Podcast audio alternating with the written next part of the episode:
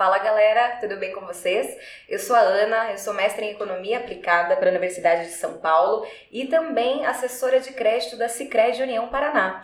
E a gente também está aqui com o colega Roberto. Roberto, se apresenta aí para o pessoal. E aí, Ana, beleza? Tudo bom, galera? Sou Roberto Rodrigues, economista também, assim como a Ana, e também trabalho no Cicred na área de investimentos. E hoje a gente está aqui para conversar com vocês um pouquinho sobre um tema bastante legal que é sobre jovens investidores. Esse tema, Ana, ele se popularizou bastante recentemente de investimentos e falar de investimentos hoje logo nos remete a algo bastante moderno, bastante diferenciado e isso ganhou bastante, bastante força com os jovens e se popularizou bastante porque surgiram recentemente muitos influenciadores digitais falando sobre o tema, o advento das grandes corretoras.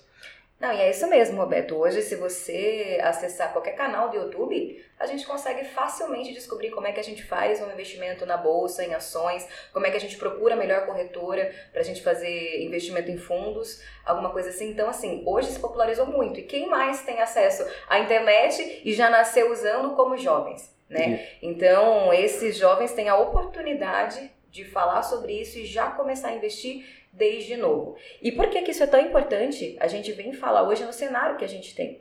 Se a gente pensar em taxa Selic, que é um tema que acompanha em nosso dia a dia e principalmente é, é, tem muita ação quando a gente está falando em investimentos, a gente nunca teve uma taxa Selic no patamar de hoje. Né? Então é um cenário novo para todo mundo e os jovens já começam nessa, entendendo como é que funciona esse mercado, já sabendo que, que tem o controle das contas públicas nesse sentido, né? É, isso é bacana, você tocou num ponto, né? Vou voltar só pegar o gancho aqui. da... da taxa Selic. Isso, taxa Selic. Ana, isso é bacana, você tocou num ponto da taxa de juros baixa. É, isso é muito interessante porque, além da taxa de juros baixa, historicamente, essa galera que está chegando no mercado agora para investir, também tem, diferente da geração anterior, falo dessa galera agora como se eu fosse um velho, né? sou jovem também. É, a gente chegou no, no mercado, digamos assim, ou começou a trabalhar já num contexto bastante diferente dos nossos pais. A gente não tem a memória inflacionária, o problema que a, que a gente enfrentou nos anos 80. Então a gente já veio para o mercado com a moeda estável. Outra coisa, a gente está agora, digamos, no, trabalhando, ganhando uma grana e tentando juntar uma grana num contexto de juros baixos. E terceiro ponto, né? preocupação com a aposentadoria, as incertezas com relação se eu vou conseguir me aposentar, se eu não vou conseguir me aposentar, aumentaram depois da reforma da Previdência. Então, de fato, nós jovens, nós somos impelidos, empurrados a procurar alternativas de investimento e o contexto da, da, internet, da informação disponível em qualquer lugar, de, de, por vários canais, isso ajudou bastante.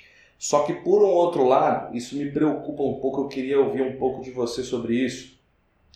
A gente tem muita informação, mas não podemos confundir informação com conhecimento. O que, que você acha sobre isso? O jovem ele investe sabendo ou ele está indo meio na onda, está indo meio na moda? Não, na verdade a gente tem, como você falou, a informação de tudo quanto é lado, né, Roberto? Então, o que, que o jovem, primeira coisa de tudo, lembrar que o melhor investimento é o investimento em si mesmo.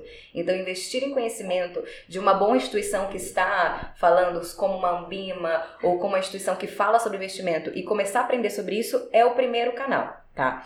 Mas para os jovens especificamente, primeiros desafios Objetivo claro. Tenha um objetivo claro do porquê você quer guardar um dinheiro. A gente tem vários caminhos e existem conhecimentos em vários caminhos que você pode ir para investir, mas o que você quer para guardar esse dinheiro? Isso é importantíssimo quando a gente está falando dos jovens, porque guardar por guardar não faz muito sentido. Né? A gente acaba não, não conseguindo ter aquela disciplina para poder fazer esses investimentos. Segunda coisa, excesso de confiança. A gente sabe que os jovens hoje em dia a gente é um pouquinho petulante, não é? Mas o excesso de confiança, quando a gente está falando em alguns investimentos, é, principalmente aqueles mais arriscados, quando a gente está falando em ações, ele é um pouco preocupante, não é? Outra coisa, imediatismo. É, o grande benefício a grande chave que eu acho do, do jovem conseguir investir é porque ele tem o horizonte o longo prazo aí para ele poder navegar e ganhar bastante dinheiro. Mas não seja imediatista. A gente sabe que quando a gente está falando em investimento, se a gente quer alguma coisa de curto prazo, a gente pode ganhar dinheiro bastante, mas a gente também pode perder dinheiro tanto quanto. Então, o imediatismo do jovem é uma coisa é, que ele tem é benefício dele, que ele pode olhar para o longo prazo, mas tem que tomar cuidado. A gente sabe que a gente quer ganhar dinheiro no curto prazo, mas isso tem um risco muito grande. Uh, outro ponto que a gente fala também é ouvir opinião. Né? A gente, apesar de ler tudo mais, converse com quem já investe em algumas coisas, fale com com algumas assets que tem aí no mercado, que tem acesso a alguns gestores de fundo, converse bastante com esse pessoal que já está no mercado, leia revistas econômicas, a gente sabe que qualquer tipo de investimento depende muito dos indicadores econômicos, inflação, CDI, como é que está o câmbio, a própria é, é, política, né? qualquer coisa que um governante nosso fale já bala o mercado, sobe e desce de companhias, então isso é importantíssimo. Ouça também os especialistas que já estão há algum tempo nesse mercado, né? é, diversificar sempre, né? Então a gente sabe, como o Roberto bem colocou, hoje eu tenho aquele jovem que ele é, tem algum dinheirinho aí, seja na mesada, ou seja que ele já trabalha com o pai ou de algum estágio. E, e lembrando, né, comece a investir desde que você já tenha suas contas pagas, sabe? Sempre guardar um pouquinho, mas não tire dinheiro de alguma coisa que você tem que pagar para poder investir. Primeiro tenha suas contas pagas e depois faça certo investimento. É, isso é importante e diversificar sempre. É, olha, faça o seu perfil de risco, veja se você é aquele jovem que aceita ou está mais disposto a risco ou não, ou tem um perfil conservador, que também a gente tem bons investimentos para quem tem perfil conservador, né? Então sempre diversificar. E se quiser brincar com ações, que é o mais volátil que a gente tem, pode fazer essa brincadeira também, né? Uma coisa Ana, interessante que você falou sobre o perfil, toda boa recomendação de investimento, ou todo bom investimento ele tem basicamente dois pilares. O primeiro pilar é o pilar do perfil do investidor, é se conhecer, entender o quanto você tolera, o quanto você suporta correr de emoções risco. fortes. Exato. O segundo ponto é esse que você comentou também, que é a questão de entender o contexto. Né? Existe uma linha na teoria econômica, e é bom a gente ter uma mestra aqui, que a gente vai aprofundando os temas, é, que fala da teoria dos ciclos econômicos. Então, uma coisa que é importante a gente sempre ter em mente: não tem um produto de investimento que vai performar muito bem o tempo todo. O benefício do jovem é que ele tem tempo para passar por, por muitas e muitas repetições desse ciclo, né? E consegue arriscar mais, consegue se expor mais a risco. É, mas uma coisa que é interessante, tem chamado a atenção recentemente, é o fato de que tem gente que fala, ah, eu sou conservador. Nenhum de nós somos conservadores. Vou te dizer por quê. Me conta, Roberto. Primeiro, você está na estrada, faixa dupla, abriu ultrapassagem. Extremamente arrojado, arrojadaço. eu vou. Você sabe o risco que você está correndo. Você sabe que a multa é quase 3 mil reais, mas você vai lá e faz. Infelizmente tem muito jovem ainda que sai para balada e ainda pega o carro dirigindo depois de ter tomado umas e outras. Isso é ser bastante arrojado. Né? Agora, por que, que no investimento eu sou conservador? Aí até o ponto que eu comecei a conversa falando, que é justamente a questão do conhecimento. Quando a gente tem mais ou menos domínio sobre o tema ou sobre a matéria, a gente corre mais risco. Né? Ou quando eu sei mais ou menos onde eu estou pisando. Então, isso que você comentou é muito importante e conhecer, estudar, ir atrás é essencial. Hoje, como a gente já comentou, tem muita informação disponível na internet, né, mas também tem muita informação rasa. Então, a experiência é importante. Você falou de conversar com quem já investe, conversar com pessoas mais experientes, é importante e ajuda nesse processo de ganhar experiência também. Exatamente. Né? A gente só arrisca, a gente só mete a cara naquilo que a gente tem um pouquinho de, de conhecimento. Né? Então, de, de certa forma, uns mais, outros menos, todos nós somos arrojados. Isso. Mas a gente é arrojado, a gente arrisca naquilo que a gente, a gente acha que a gente tem um pouco de domínio. Né? Então, um agricultor, cara, esse agricultor é extremamente arrojado. O cara pega grana no custeio, numa instituição financeira, compra semente, põe na terra e aí? O que, que pode acontecer? E ele tem que contar com uma variável que é o tempo, né? E como é que, que ele não controla, controla, o tempo? Ninguém. Né? E Roberto, bem, bem lembrado isso que a gente falou, só para a gente colocar numa escala, né? De um lado, quando a gente está falando de, de investimentos, de um lado a gente tem aquilo que é de mais seguro, vamos colocar, de mais conservador, que é uma caderneta de poupança, né? Que são algumas letras do tesouro, e do outro lado, indo para o mais arriscado, a gente está falando de ações. Né? Então, talvez para quem está começando, coloca ali numa, num, num investimento intermediário, né? E se você vai partir para o mais arriscado, mais uma vez a gente reforça, conheça o mercado. Entenda por que, que uma Selic está em queda nesse momento que a gente está vivendo da economia. Entenda dados do PIB. Ah, porque um PIB que foi um pouquinho miúdo, a gente tem uma queda de Selic, o que, que a inflação ela, ela tem a ver com isso, o que, que o político está falando.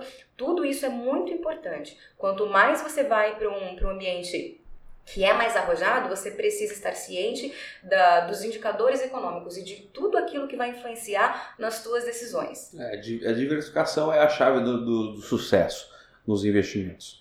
Né, se a gente for resumir bem, de maneira bem simples, a gente tem basicamente dois segmentos de investimento: segmento de renda fixa, segmento de renda variável. O que, que é isso? Renda fixa, basicamente eu consigo estimar o meu retorno no início do investimento. Estou começando a investir agora, consigo estimar. A gente combina o jogo antes, é, né? Combina o jogo, isso. exatamente. Então, quando eu falo de renda fixa, existe um acordo, essa, acho que é esse é o termo, o melhor termo.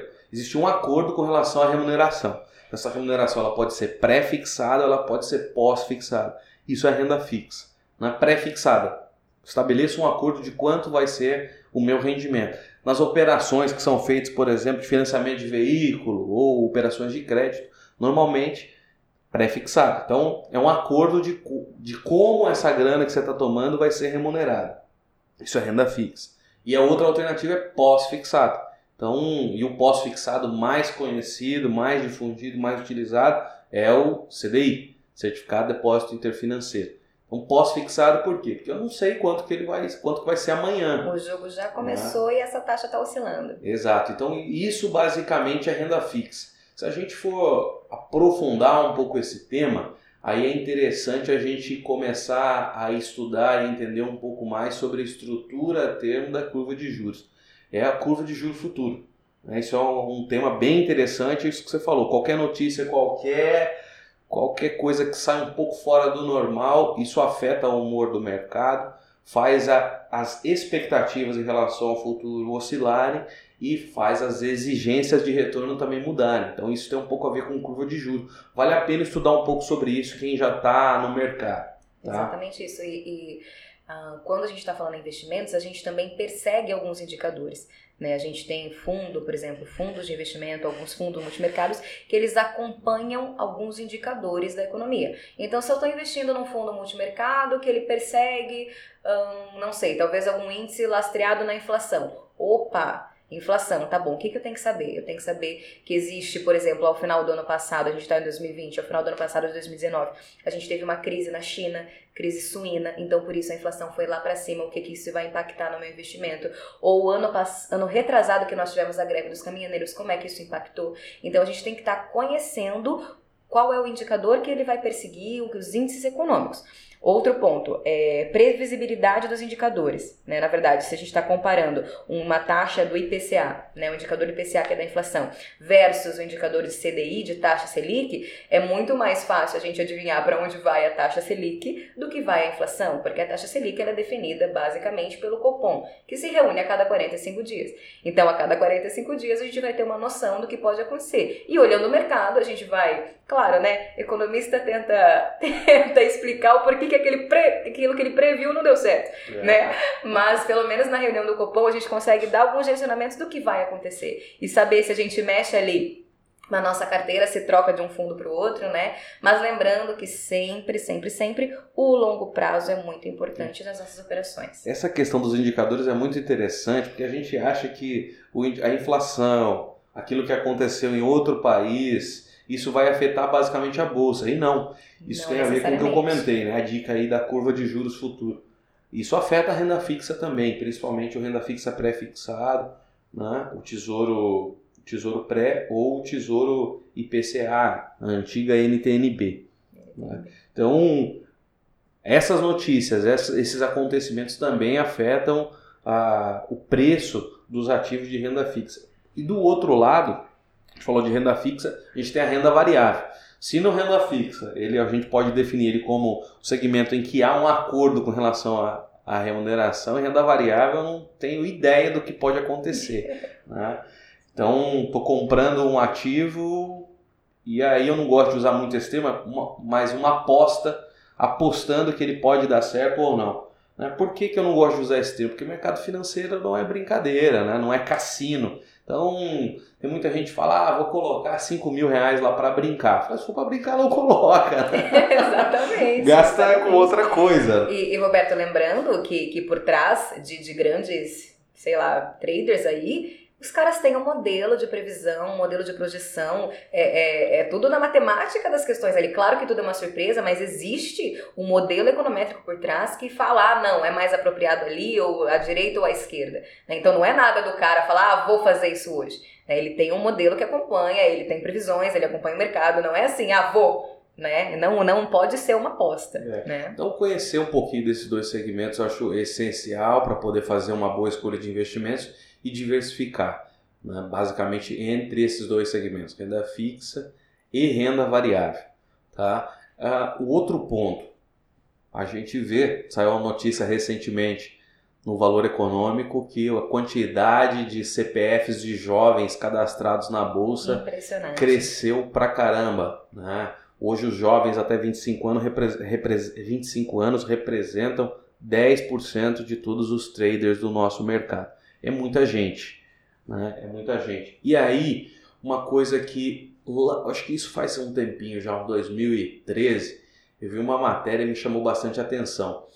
O que leva uma pessoa que trabalha das 8 às 5 com outra atividade que não tem nada a ver com investimentos a achar que ela vai ter uma performance melhor do que um especialista, um gestor de fundos, por exemplo, que fica o dia inteiro olhando o mercado, lendo e estudando. Né? Nessa, nessa matéria, não vou recordar a fonte agora, ela dizia o seguinte: na época, 70% dos gestores de fundos não conseguiam atingir o seu benchmark, não, não conseguiam atingir a rentabilidade alvo dos seus produtos. Então, o que, que eu estou dizendo isso? Ah, para você colocar o seu dinheiro em fundos? Não, estou dizendo para ter esse alerta. Cuidado com o excesso de confiança e achar que você é o super-homem, é, que você consegue, que é fácil, que é simples. Não é bem assim. Né? Profissionais também é, penam para conseguir tirar um bom retorno de uma carteira de investimento. É, é sempre bom ter isso, isso em mente, né? Até para se auto-perdoar de vez em quando quando a gente não acerta alguma posição. É, tem uma brincadeirinha que eu faço há muito tempo. Você ri depois que eu falar, tá? Tá bom, deixa comigo. o mercado de investimentos ele exige basicamente três coisas da gente. Primeiro é disciplina. Isso tem a ver com o que você falou de ter objetivos traçados, de ter uma estratégia bem traçada. Né? Então, o que, que eu vou comprar, por que, que eu vou comprar, Onde eu em, quero chegar. em que preço que eu vou comprar e a que preço que eu vou sair. Então, isso é muito importante, é, essa, essa disciplina. E seguir o plano, ter um plano e seguir esse plano. Né? O segundo ponto, depois da disciplina, é a paciência. O mercado financeiro. É fácil para quem é jovem ter paciência, é, não é? Exato, mais ou menos. Ter um pouquinho ansioso. Ter, ter paciência, né? É, tem muita gente vendendo que é fácil, que é simples e que é rápido, você vai ficar milionário do dia para noite. Não é bem assim. Me lembra dela? É, eu ia falar, mas é melhor não. Não vamos falar. Então, primeiro, disciplina e paciência. Primeiro ponto, disciplina. Segundo ponto, paciência. O terceiro ponto é memória. Memória? Para não esquecer nem da disciplina e nem, da, da paciência. paciência. Ai, eu ri, Roberto. Era isso? Era isso. Era. legal, legal. Uma coisa bem interessante também, Ana, sobre os jovens investidores é o seguinte: cara, como é que eu vou investir se no começo da carreira é a etapa mais difícil de ganhar dinheiro? É a parte que a gente está mais apertado, pagando os estudos, normalmente, em alguns casos, morando fora, longe dos pais, tendo que se virar. Né? Trabalhar, é. pagar aluguel Exato. e guardar um pouquinho para tomar uma no final de semana. Né? Exato. Então, é, é importante, assim, a gente sempre imaginar uma balança e conciliar as nossas necessidades e desejos do presente com as nossas necessidades e desejos do futuro. Isso é um, um, um, erro que normalmente todos nós corremos. A gente acredita que a gente não, não vai envelhecer. Né? A gente não, não, e não se prepara culturalmente, a gente se prepara muito pouco para isso. Falar de alguns assuntos no Brasil é um tabu, a gente não gosta de falar de morte, né? a gente não gosta de falar que a gente vai morrer. E a gente vai morrer um dia. É... Espero que demore muito, mas vai acontecer. Então, a gente tem que quebrar esse tabu, parar de, de ter medo de falar sobre alguns assuntos. Né? A velhice e a morte. Então, por quê? Porque é, tem muitos jovens que sofrem essas consequências né, de pais, por exemplo, que não se prepararam para isso. E aí tem muitas famílias que têm muito patrimônio, tem muita grana, e aí numa tragédia morre, digamos, o pai ou a mãe, e aí quem fica não tem grana sequer para fazer o inventário e passar os bens para o nome do outro, enfim. Então se planejar é muito importante.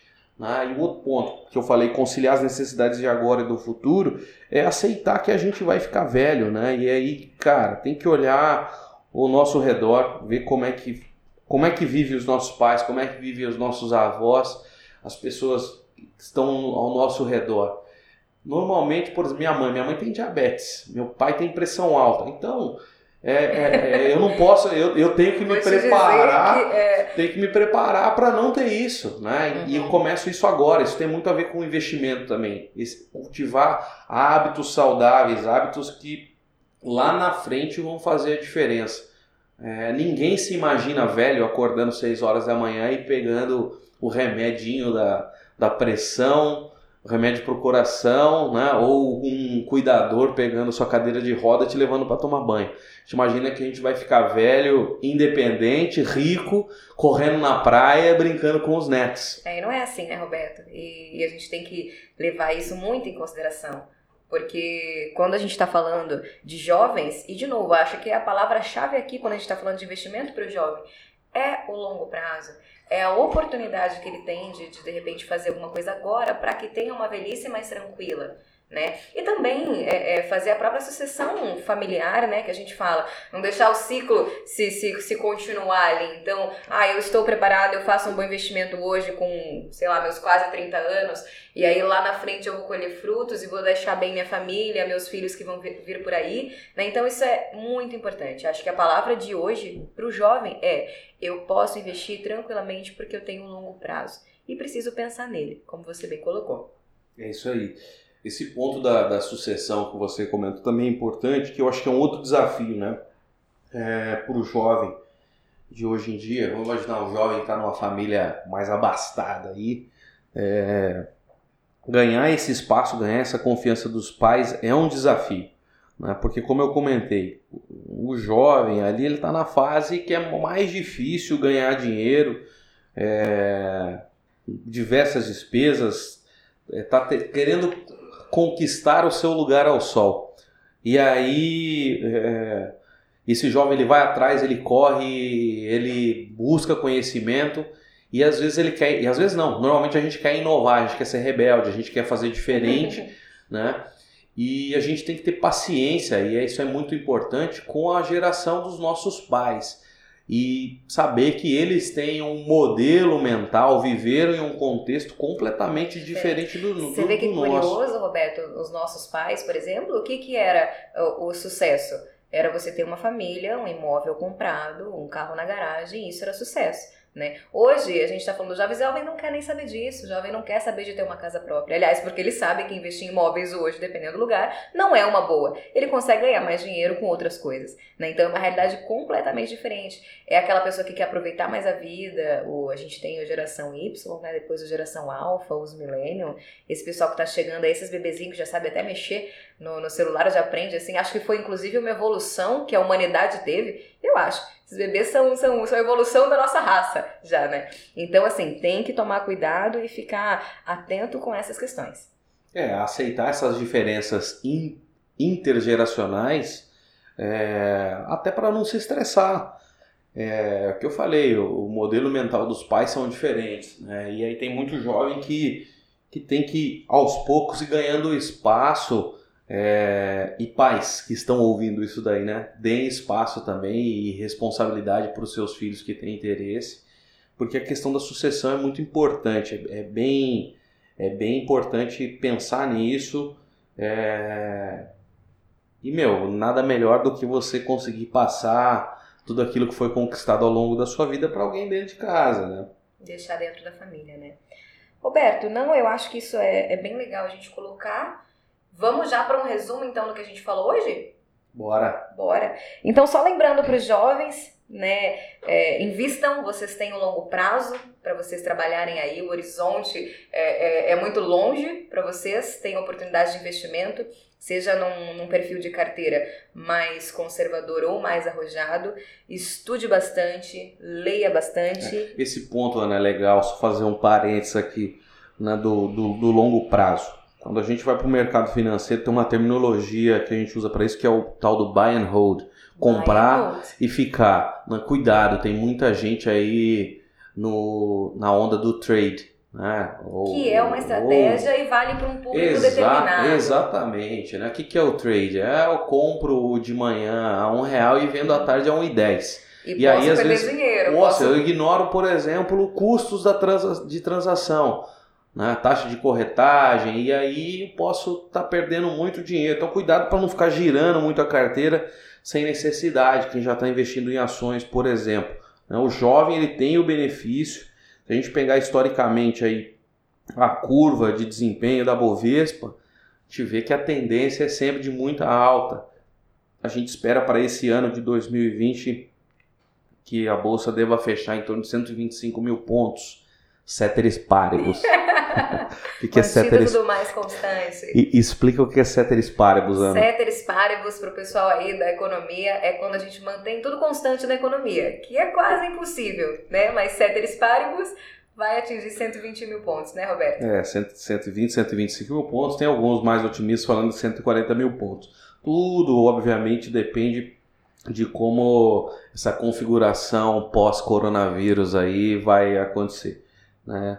Mas coronavírus não muda o longo prazo. O jovem continua com o longo prazo dele lá bonitinho, né? Então, só cuidado com essa estratégia, esse alerta aí, né? Você tem horizonte para comprar e ficar com uma posição, você não precisa ficar, obviamente, com posição o resto da vida, né? Só alerta com relação ao trade aí para não perder grana desnecessariamente ou ficar ficar bitolado querendo ganhar dinheiro no dia, no, dia. no mês, né?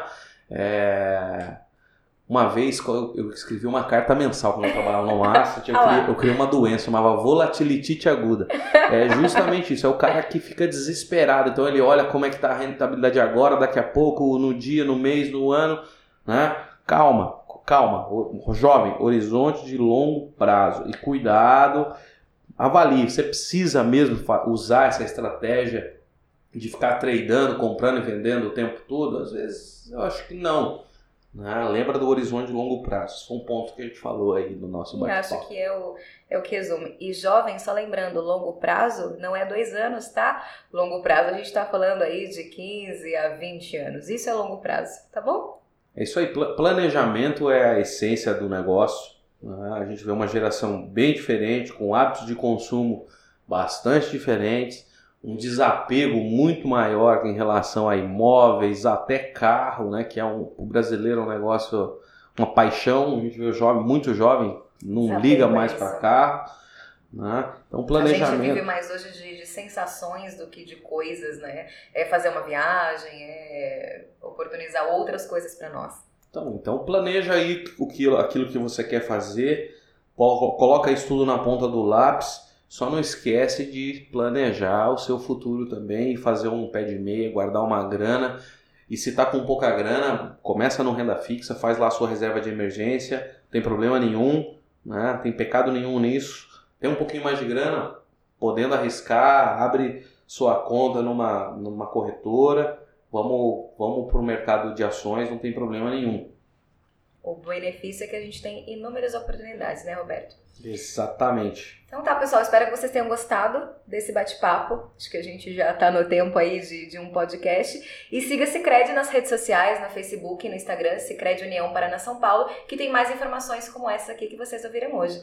Obrigada! Tem o hot site também, convido vocês ah, para dar uma olhada lá, investindojuntos.com.br. Você entra lá, você entra numa trilha e você vai descobrir o seu perfil do investidor e isso pode te ajudar. Você já consegue baixar um e-book com informações sobre o seu perfil e dicas de investimento. Lembra do conhecimento. Né? Exatamente. Valeu, galera. Um prazer estar aqui com vocês. Ana, foi muito boa a nossa conversa. Muito viu? boa. Gostei de fazer esse podcast com você.